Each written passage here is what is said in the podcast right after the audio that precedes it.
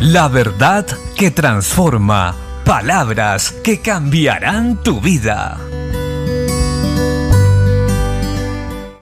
La Biblia dice en el Evangelio de Marcos capítulo 12, versículo 28 al 31, acercándose uno de los escribas que los había oído disputar y sabía que les había respondido bien, le preguntó, ¿cuál es el primer mandamiento de todos?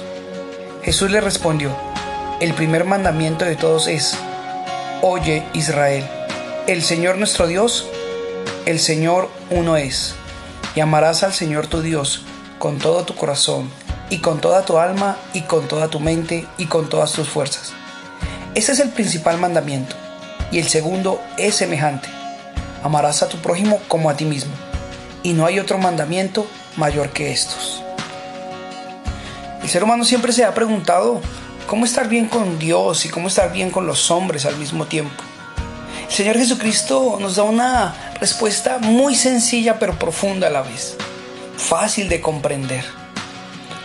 Para estar bien con Dios y con los hombres tenemos que aprender a amar. En primer lugar, amar a Dios con toda nuestra mente, corazón y fuerzas y al prójimo como a nosotros mismos. No amar de cualquier manera, sino amar de la manera correcta.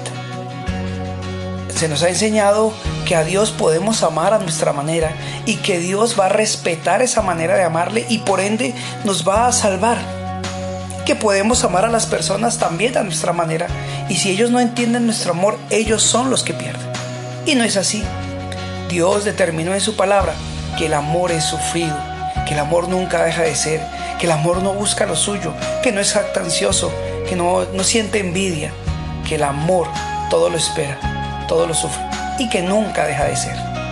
Ese amor va a hacer que nosotros podamos estar constantemente bien con el Señor, agradándole en todo.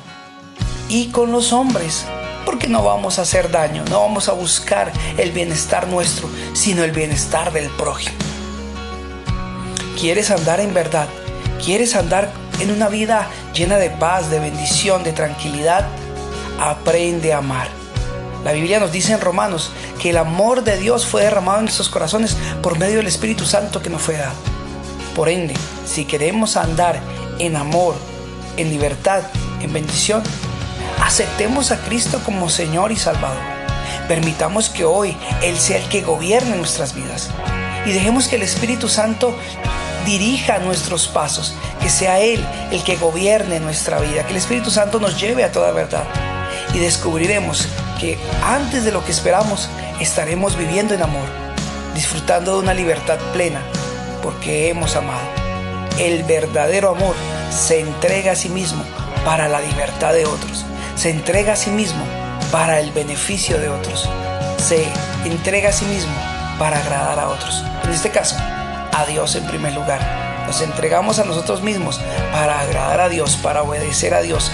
Así manifestamos el verdadero amor y nos morimos a nosotros mismos para que otros conozcan y experimenten el amor de Dios a través nuestro. Así que ánimo, bendiciones.